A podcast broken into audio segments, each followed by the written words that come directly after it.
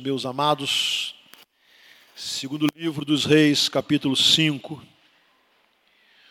O tema da mensagem será A Menina Sem Nome. Eu quero falar sobre essa menina, de quem a Bíblia não menciona o seu nome. E talvez tentar compreender por que a Bíblia não mencione o seu nome.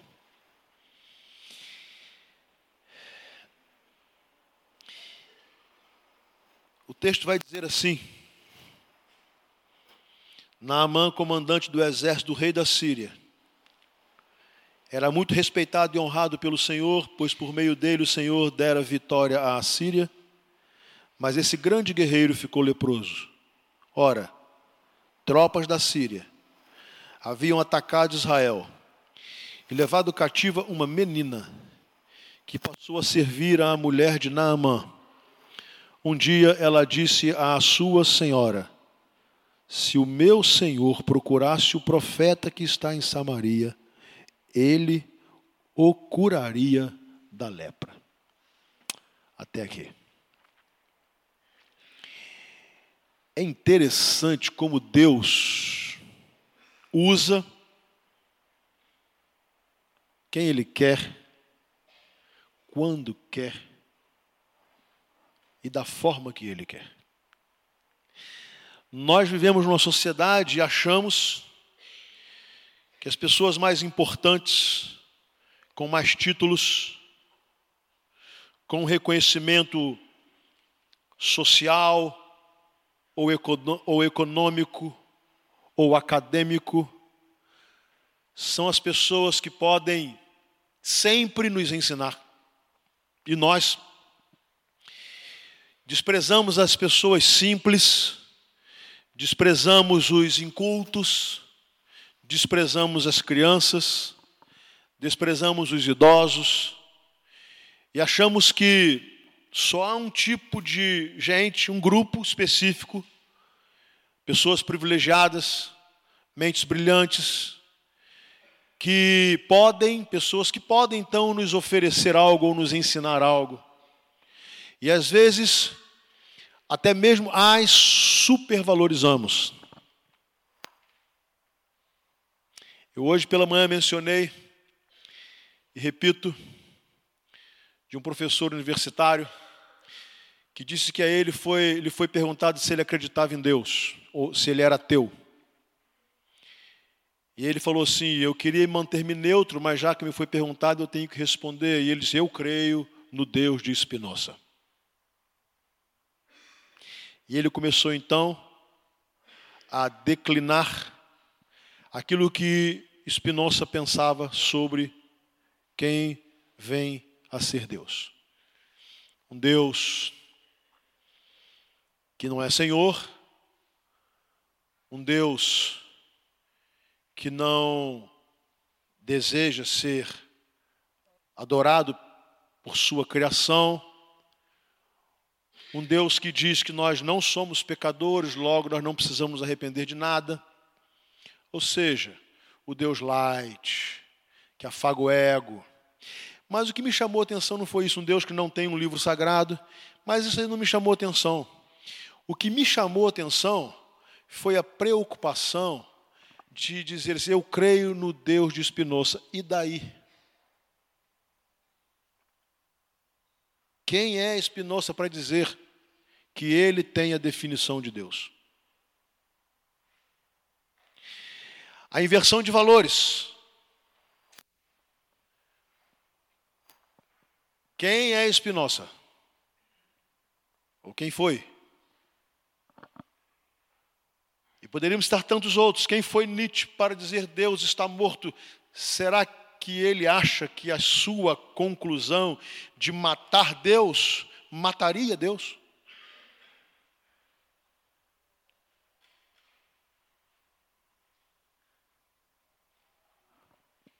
Qual a percepção que você pode ter de achar que seja Spinoza ou qualquer outro que você possa imaginar que pense ter a capacidade tão extraordinária de colocar Deus dentro de um caixotinho e dizer quem Deus é, ou talvez quem Ele não é. A grande verdade é que o professor queria então parecer-se mais intelectual que todo mundo, normalmente acontece isso. Então, o meu Deus é o Deus de Spinoza, como se Spinoza tivesse o domínio do ser de Deus. E não fosse exatamente o contrário. Há uma inversão. Deus é que nos criou, Ele é quem nos fez, Ele é quem nos deu sabedoria, Ele é quem nos deu inteligência, Ele que também põe limite à nossa, ao nosso saber e à nossa existência.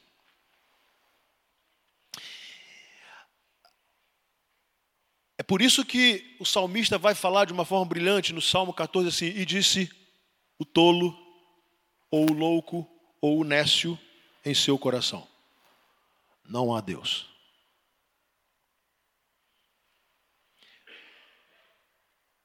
Quem são os homens que se arvoram no direito ou na prepotência de definir quem é Deus?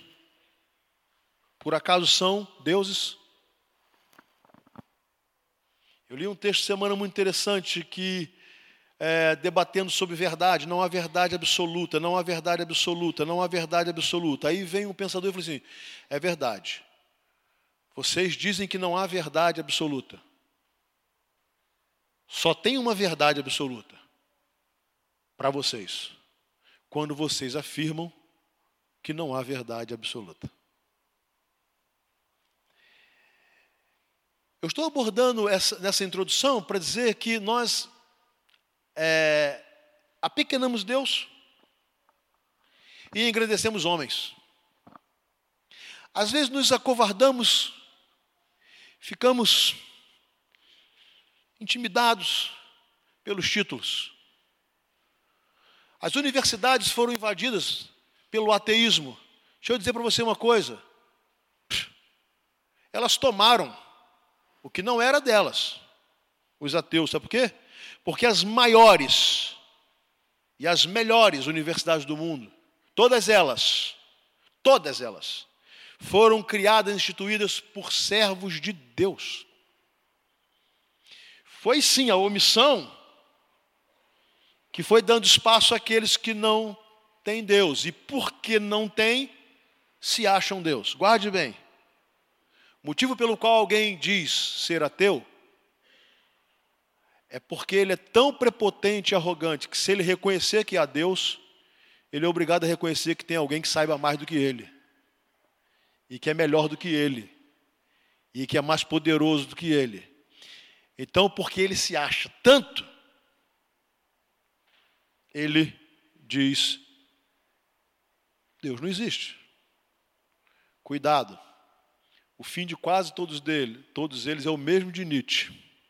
Morreu louco. Porque a Bíblia diz. Faço essa introdução para falar desse texto. Nós estamos diante de um general, o general da Síria. A Síria era um grande império daquele tempo, poderoso império. Você que já estudou um pouco da história do mundo antigo e também da Bíblia, você sabe que os impérios se revezavam. E, sobretudo, na região oriental, o império egípcio, o império assírio, o império babilônico, o império persa. Eles iam se revezando no poder, e a história tem sido assim. Hoje, por exemplo, nós estávamos conversando lá, eu e Gabriela, sobre é, a questão aí da Copa do Mundo, estávamos conversando sobre como a seleção francesa é, é composta de pessoas nascidas em outros lugares ou filhos. E, e embora seja uma, uma, um país tipicamente europeu, com muitos negros. estávamos conversando que isso foi a força da civilização, da colonização das colônias francesas, especialmente na África. Então, esses colonos subjugados, muitos deles trazidos para a França, eles se tornam cidadãos franceses. E nós vamos estudar a história dos impérios, você vai ver o Império Egípcio, depois você vai ver o Império Romano.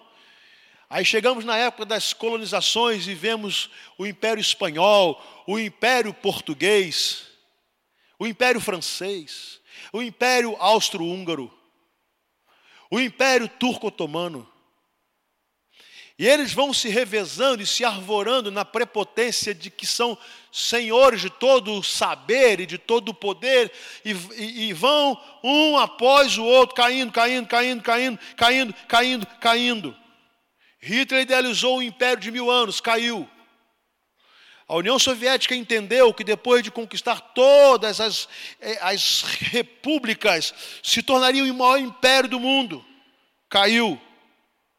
O Império Norte-Americano pensa que o poder do dinheiro fará com que ele é, viva para vai cair também.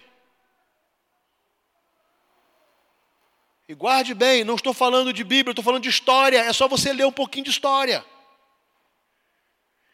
E nós estamos então diante de um general, do general do império, Naamã poderoso. O texto diz que ele era respeitado, honrado, porque ele era um super general, ele conduzia o seu exército, ele ganhava as batalhas, ele dava vitória à Síria, ele conquistava os povos, ele, ele trazia muitos bens para a Síria, ele era um homem extraordinário. O general Naaman. Mas o general Naamã ficou doente. E todo mundo é muito poderoso até ficar doente. Todo mundo é muito arrogante até ficar doente. E Naamã, ele é acometido uma doença terrível para a época, a lepra. Por vários motivos, inclusive pela repugnância que causava a qualquer pessoa que pudesse estar perto, inclusive familiares. E agora você pensa no ego desse homem que, além de ter os problemas da própria enfermidade, ele agora era rechaçado, rejeitado. O homem é acostumado a ser honrado, as pessoas se dobrarem diante dele, a reverenciarem, a baterem continência, a obedecer às suas ordens, a elogiá-lo, e ele mandava e todos obedeciam. Quando Naaman chegava, todos se preparavam para recebê-lo, agora todos fugiam dele. Porque, embora tendo todos os títulos e as estrelas, as condecorações militares,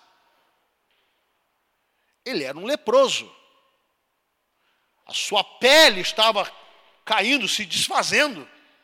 Ele estava cheirando mal. Ele estava perdendo tato. Ele estava horroroso. Ele era uma pessoa agora repugnante. E aí o texto diz que havia uma menina.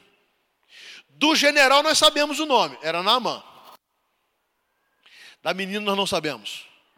O texto fala que havia uma menina. Não sabemos a idade dela, se ela tinha 7 anos, 10 anos, 15 anos. Ela era uma menina. Poderia ser uma criança, uma, uma, no idade de juniores, uma adolescente, uma jovenzinha. Ela era uma menina, como tantas que nós temos aqui em nossa igreja, uma menina. Então ela não era uma pessoa famosa, e tanto não era que nem o nome dela a gente sabe. E mais, ela tinha sido levada cativa de Israel, então ela também era uma escrava. Ela fora levada para a Síria na condição de súdita, de escrava, ela vai servir. Ela não vai ter nenhuma importância. Ela não vai se sentar à mesa do general Namã. Ela não vai comer a comida do general Naamã, Naamã. Ela não vai ter as roupas que as filhas de Naamã eh, teriam. Ela não vai frequentar as escolas dos filhos do general e dos filhos do rei. Ela não vai para a universidade.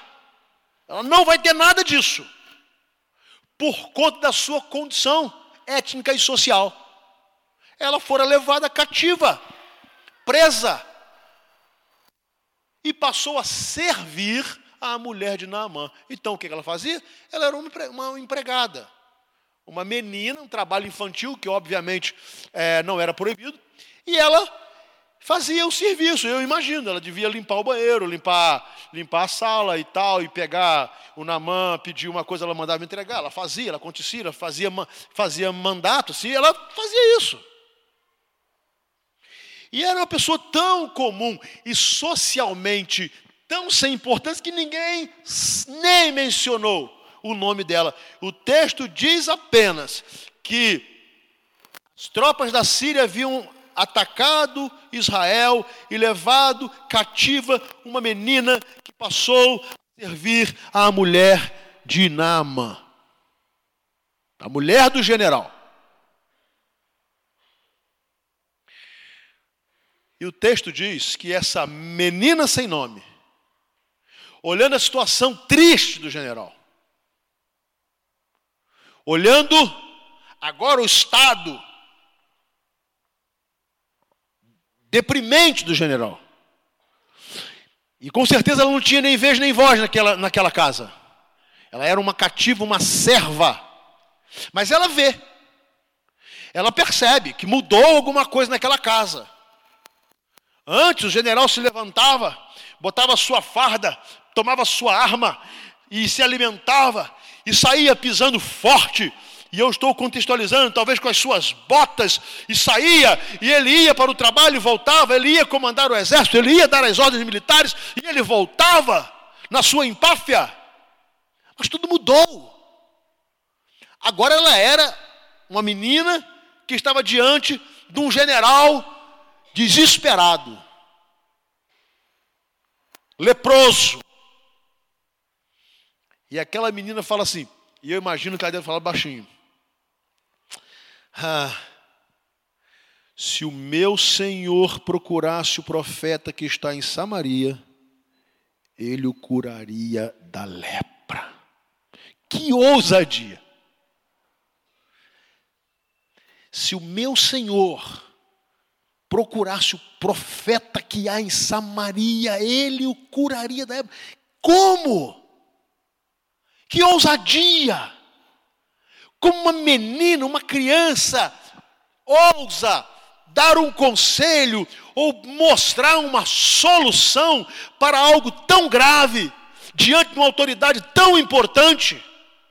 Como um menino ou uma menina pode chegar diante de autoridades atuais, sejam elas é, econômicas, sociais ou, ou acadêmicas, e dizer assim: se você experimentar experimentasse Deus, se você conhecesse Deus, se você tivesse um encontro com meu Deus, a sua vida ia mudar. E não é com Deus de Spinoza, não é com Deus de Nietzsche, não é com Deus de Marx não é com Deus de Lacan, não é com Deus de Freud, não, é com Deus que é o dono e criador de todas as coisas, Senhor da terra, do céu e da terra, um Deus absolutamente inatingível pela mente humana, que ele não cabe na definição da mente limitada de um homem. E a menina, simples, ela só queria, e ela não teve a pretensão de convencer intelectualmente o general. Ela sabia que ela não tinha condições para isso. Ela só queria que o general experimentasse Deus. Ah, se o meu Senhor procurasse o profeta que há em Samaria, ele o curaria da época da lepra. Então vamos pensar um pouco nessa menina, não sabemos o nome dela, mas sabemos que ela era de Israel. Sabemos que ela era da região de Samaria, lá das, da, do, do Reino do Norte. Sabemos que, sendo de Israel, ela fora educada, ela receber os ensinos da lei de Deus sabendo que, tendo sido lá de Israel, ela fora é, ensinada que Deus criou o mundo e tudo que nele há. Ela entendeu que há um Deus, e esse Deus é soberano, esse Deus é poderoso, esse Deus é único. E que está acima de todos os falsos deuses. Ela sabia, porque ela, ela aprendera, ela também teve experiência e viu o profeta algumas vezes agir e abençoar. O nome desse profeta era Eliseu. Mas ela só fala isso na sua humildade, insignificância social. Ah, se o meu Senhor procurasse o profeta que há em Samaria, ele o curaria da lepra. O texto diz então que no desespero, ele foi procurar o seu senhor, o seu superior, que era o rei, e contou o que a menina israelita tinha dito. Me diz uma coisa: você acha que anteriormente, alguma vez, esse general deu ouvido a qualquer coisa que essa menina tenha dito e foi falar com o rei? É lógico que não. É óbvio que não. Mas agora ele foi. A situação dele era complicada. Ele estava disposto a tentar qualquer coisa, ele vai falar com o rei, pede autorização, o rei faz uma carta, o rei da Síria faz uma carta, e ele então monta nos seus, no seu animal, ele vai com uma guarda pessoal, e ele vai se encaminhando até Israel, entrega a carta ao, ao, ao rei de Israel, o rei de Israel fica indignado, e o rei diz assim: Isso é uma armadilha. Vocês estão eh, chegando aqui para, para nos fazer mal. Aí, aparece o profeta. Veja bem, o negócio estava sendo tratado entre rei, general e rei. Ó, só gente top, só elite. O rei da Síria, o general da Síria e o rei de Israel. O negócio não, não tratava com subalternos. Então o negócio era de rei para rei, e intermediado pelo general, que estava chegando e presenteando e ofertando para que ele pudesse conhecer o profeta e ser curado. Mas o texto diz que, de uma certa forma, né, também pela arrogância humana, o rei de Israel rasgou as suas vestes e disse: Por acaso sou Deus, capaz de conceder vida ou morte? Porque este homem me envia alguém para que eu cure da lepra? Veja, ele procura motivo para se desentender comigo. Eles estavam, o negócio era uma enfermidade, eles estavam tratando de, de política, de relações internacionais de diplomacia. E ele, na, na, na, qualidade de rei, conhecia a linguagem de rei, conhecia as estratégias dos guerreiros, isso aí é armadilha. Aí, quando o boato corre, o texto diz no versículo 8: quando Eliseu, o homem de Deus, soube que o rei de Israel havia rasgado suas vestes, mandou-lhe esta mensagem: Por que rasgaste tuas vestes? Envia o homem a mim e ele saberá que há profeta em Israel. Quem era Eliseu? Eliseu era um profeta, um homem, mas um homem comum. Um homem sem ascensão social também. Um homem que não era ouvido pelo rei. Um homem que não era chamado pelas autoridades. Ele era um homem comum, mas um homem chamado por Deus. E assim como a menina lá na Síria disse: Ah, se o meu Senhor procurasse o profeta que há em Samaria, ele o curaria da, época, da lepra. Agora Eliseu está ouvindo o boato que o rei está criando uma confusão danada, está com medo, está com medo de ser uma traição armadilha. Você, ah, manda esse homem a mim. Porque apesar de eu não ser rei, de eu não ser importante, ele saberá que há profeta em Israel. Meus irmãos, nós que temos Jesus, nós não precisamos nos amedrontar, nós não precisamos nos acovardar, nós não precisamos ter medo dos pseudos é, sábios do mundo, em qualquer lugar e em qualquer área. Pode ser uma menina sem nome, uma menina sem nome que tem Jesus, uma menina sem nome que tem experiência com Deus, uma menina sem nome que já viu o que Deus faz na vida de alguém que se entrega a Ele, ela sempre dirá: se você conhecer o meu Deus, Ele vai curá-lo da sua enfermidade, da sua prepotência, da sua arrogância, da sua ignorância, da sua cegueira espiritual. Ele vai, porque Ele é Deus.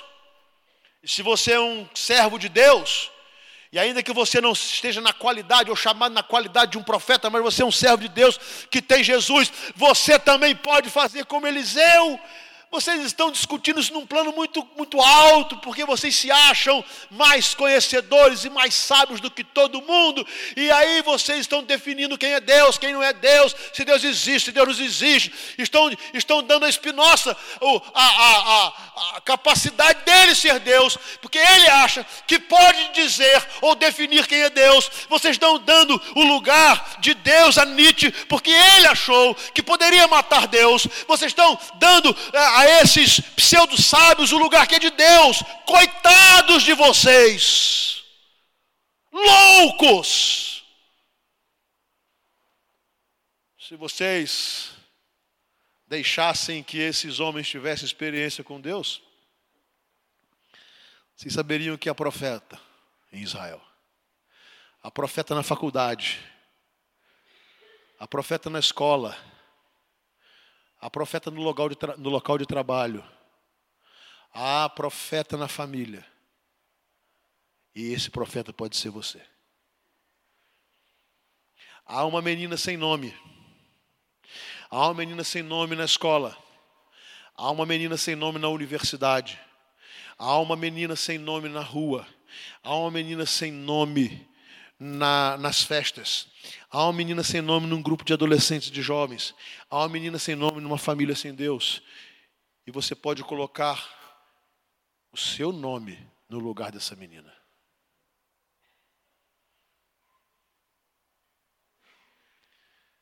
Porque a virtude não está na menina e nem em Eliseu. A virtude está no Deus a quem eles serviam. E a história diz que o general vai procurar Eliseu. Mas você sabe que os homens prepotentes, até quando eles precisam de ajuda, eles são arrogantes. É? Até quando eles precisam de ajuda, eles são arrogantes. E ele vai até Eliseu. E chega cheio de presente para Eliseu, comprando cura, querendo comprar. Isso está muito em voga hoje, né?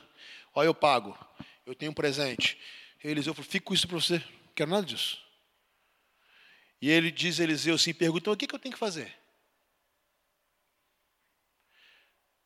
Eliseu falou assim, ó, vá ao Rio Jordão, mergulhe lá sete vezes e você será curado.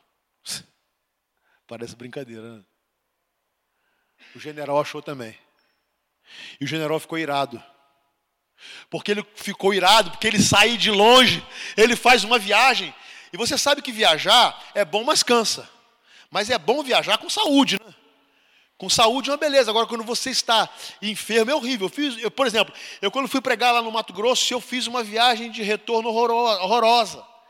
Eu peguei dengue, fazendo uma série de conferências, e fiquei pregando, e pregando, com muita dor no corpo, muito cansado, e pregando. E quando terminou o domingo à noite, estava me arrastando. E eu tinha que sair às quatro horas da manhã. E um irmão ia me levar lá de Lucas do Rio Verde, 390 quilômetros de estrada de viagem, para chegar ao aeroporto em Cuiabá, tomar um avião em Cuiabá, ir para Brasília, esperar quase três horas em Brasília, pegar um outro avião, vir para o Rio de Janeiro, pegar um carro e vir embora. Isso com saúde cansa, mas é mole. Mas eu estava arrebentado, as minhas mãos tudo roxeado, cheio de manchas roxas, eu não sabia o que era. Eu estava com uma dor no corpo horrorosa. Eu estava absolutamente acabado. Eu liguei para a Raquel, eu estou passando muito mal. Então, eu estou dando um exemplo muito simples, porque aqui tem um general leproso, e ele faz uma viagem longa para obter cura, e ele crê tanto que ele leva dinheiro, ele leva presentes, ele leva ouro, ele leva prata, e ele oferece, e o cara rejeita e ainda diz mais: olha, vá e banhe sete vezes no Rio Jordão, você será curado. O texto diz que ele ficou irado. E Naamã ficou indignado, dizendo: Eu estava certo que ele sairia para receber-me. Olha a prepotência, eu sou general, invocaria em pé o nome do Senhor, o seu Deus, moveria a mão sobre o lugar afetado e me curaria da lepra. Quase que dizendo, isso seria um privilégio para ele. ele ia curar o general, ele ia ficar famoso, porque eu retornaria para minha terra dizendo: Olha, tem um profeta lá em Israel e ele me curou, o cara é bom mesmo. Mas ele vem me dizer que eu tenho que mergulhar no Rio Jordão, me humilhar, uma, uma situação patética diante dos meus soldados e ficar mergulhando que eu vou ser curado. E aí ele vai dizer o seguinte: não são os rios Abana e Farfar em Damasco melhores do que todas as águas de Israel? Será que não poderia lavar-me neles e ser purificado? E ele foi embora dali furioso. Os homens prepotentes, até mesmo quando estão leprosos, eles continuam arrogantes. E continuam achando que eles têm a solução. E continuam achando que eles têm o melhor caminho. E continuam achando que eles têm a, a, a, o direcionamento a dar. E Namã não foi diferente. Ele não foi diferente.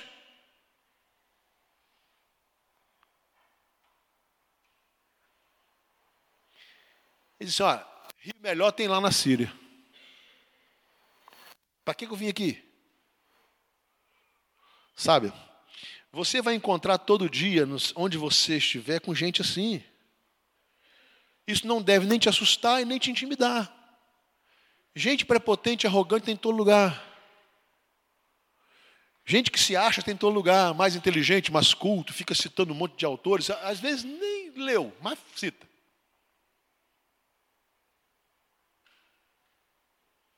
E ainda que leia.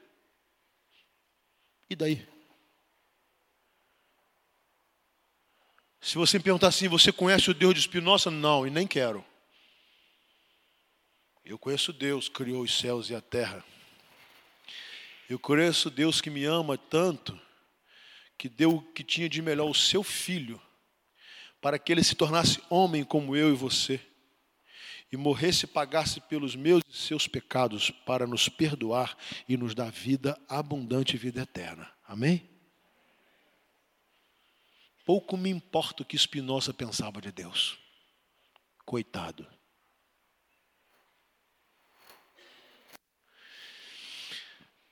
Aí, é interessante, né?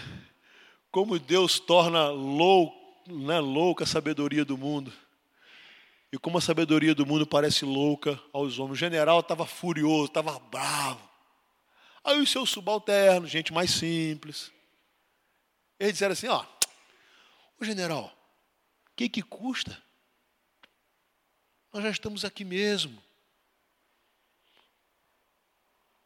General e os soldados rasos lá, correndo o risco de levar uma punição.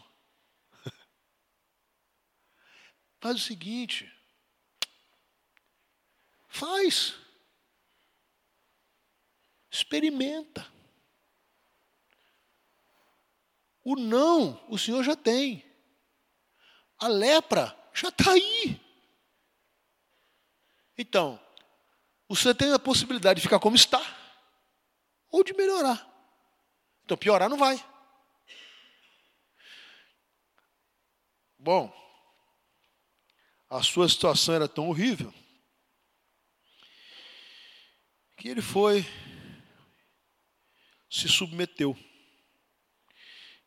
e desceu ao Jordão.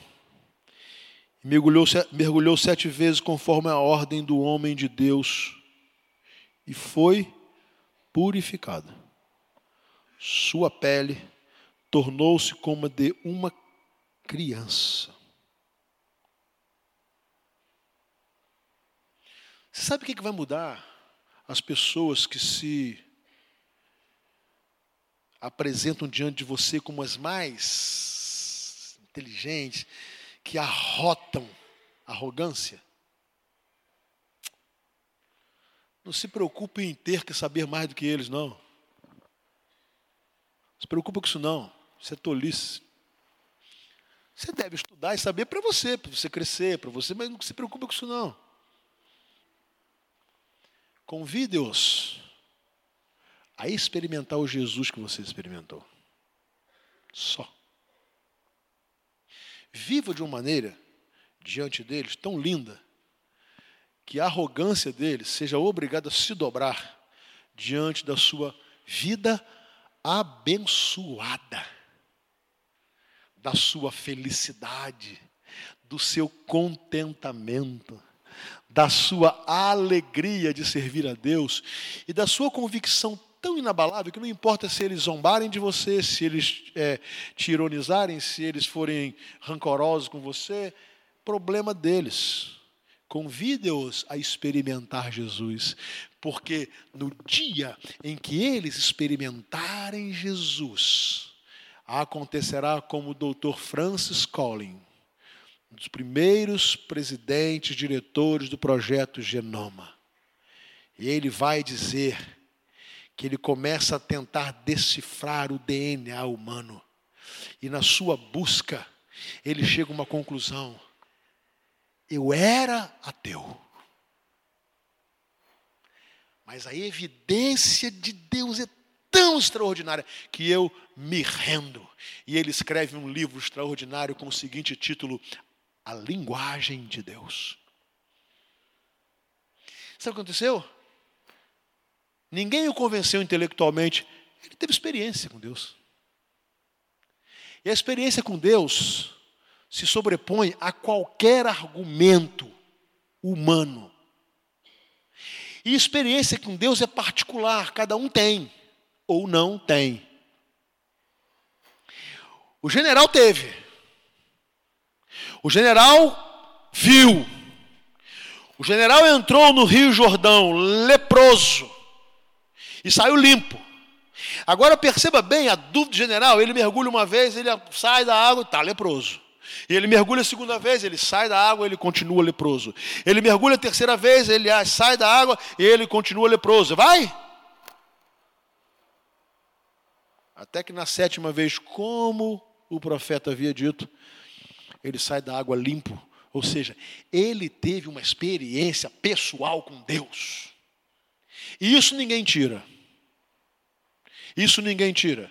É por isso que se você olhar a história dos heróis da fé, você vai ver que pessoas morrem por causa de Jesus, mas não abrem mão, porque tiveram experiência com Jesus.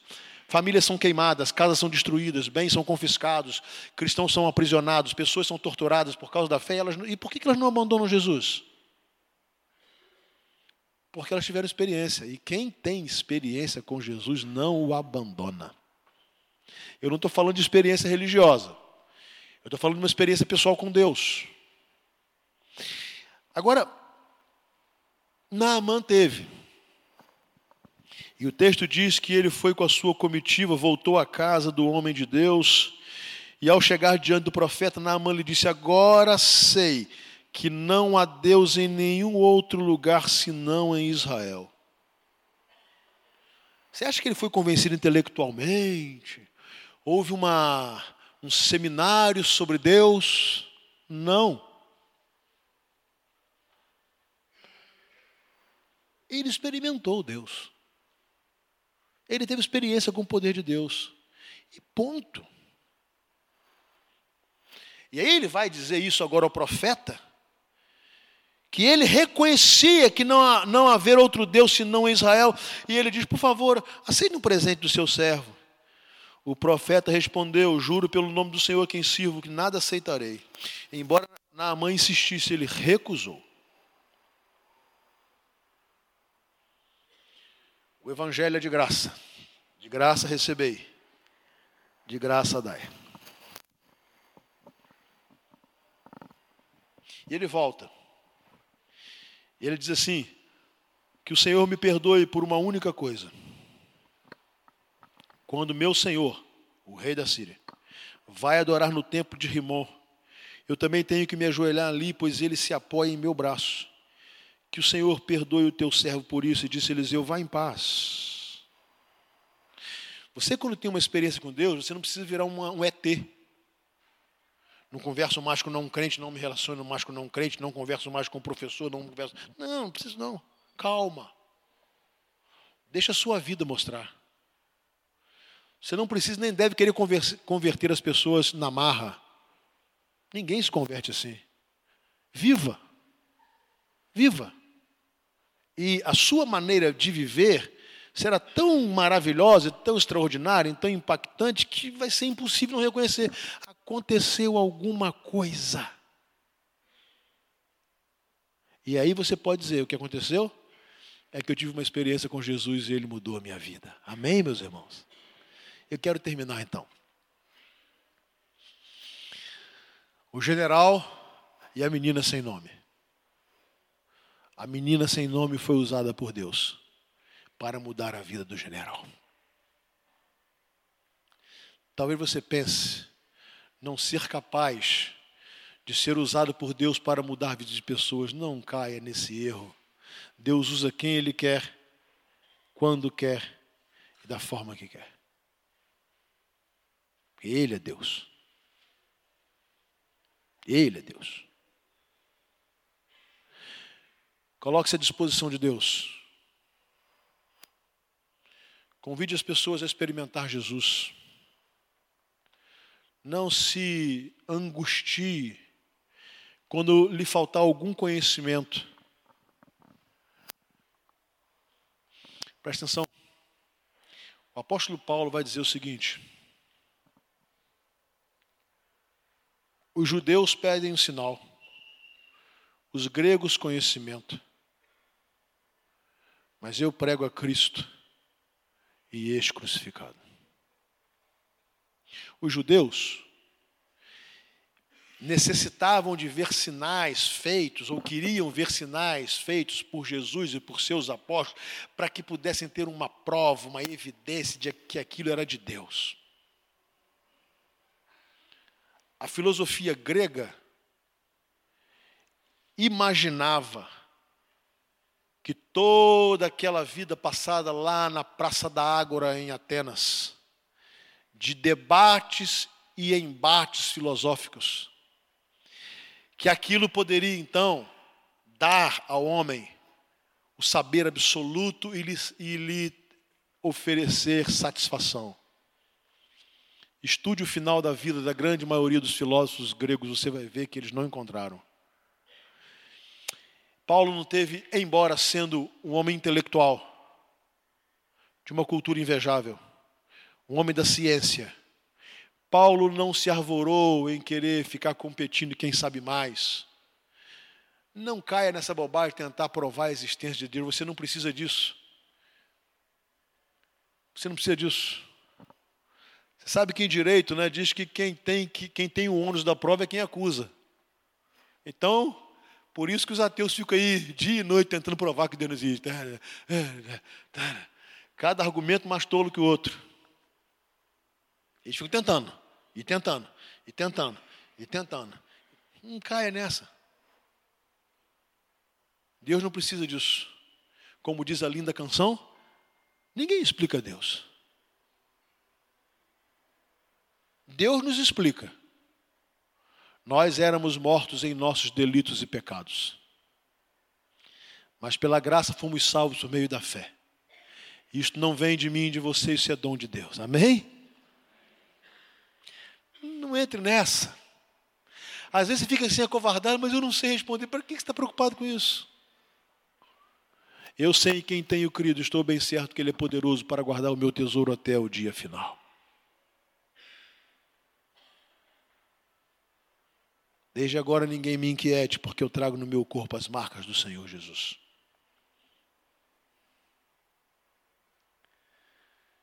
E aí, Paulo, de maneira tão maravilhosa, ele fala assim: olha, o que eu vou falar com vocês não é oferecer sinais e nem oferecer filosofia. Eu vou oferecer Cristo e este crucificado que morreu em seu lugar. Experimente, sua vida vai mudar. É só isso, gente. Por isso eu gostaria que você, ao tomar o livro, o segundo livro dos Reis, capítulo 5, você, no lugar dessa menina sem nome, você colocasse o seu nome.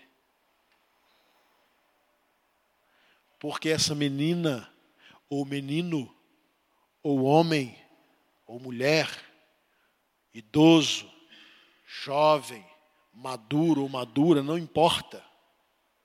Coloque o seu nome. Porque Deus vai te usar. Deus vai usar poderosamente a sua vida. Deus vai colocar palavras de poder na sua boca. Deus vai capacitá-lo a falar até mesmo como general. E ele vai ser convidado por você a ter uma experiência com Jesus. E se ele tiver, ele volta para casa glorificando a Deus. Porque quem conhece Jesus nunca mais é o mesmo. Por isso que quando Jesus transforma uma vida,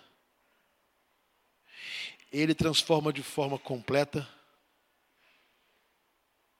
E essa transformação é tão evidente que atrai outros para ter experiência com ele. É claro que você não vai precisar ir a Israel e mergulhar sete vezes no Rio Jordão. O Rio Pombo é muito melhor. Não. O que você precisa é deixar sua vida mergulhe na graça de Jesus. Seja lavada pelo sangue de Jesus. E que, como diz a palavra, estando em Cristo, flua do teu interior águas de rio de vida.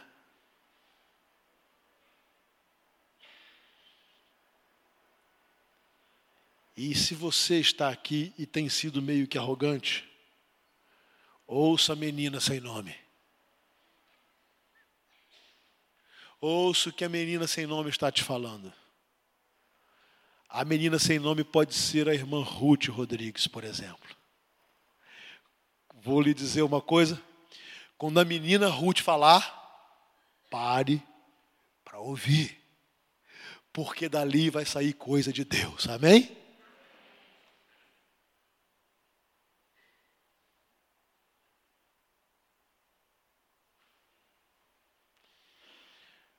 Quando a menina Mariquinha falar, pare para ouvir, porque dali sairá coisa de Deus. Quando o menino Genésio falar, pare para ouvir, porque ali sairá coisa de Deus. E eu poderia citar aqui muitos outros nomes aqui, não vou citar agora porque o tempo não me permite. Não se preocupe com a importância das pessoas. Olha a vida. e a sua vida vai mudar. Que Deus nos abençoe. Amém?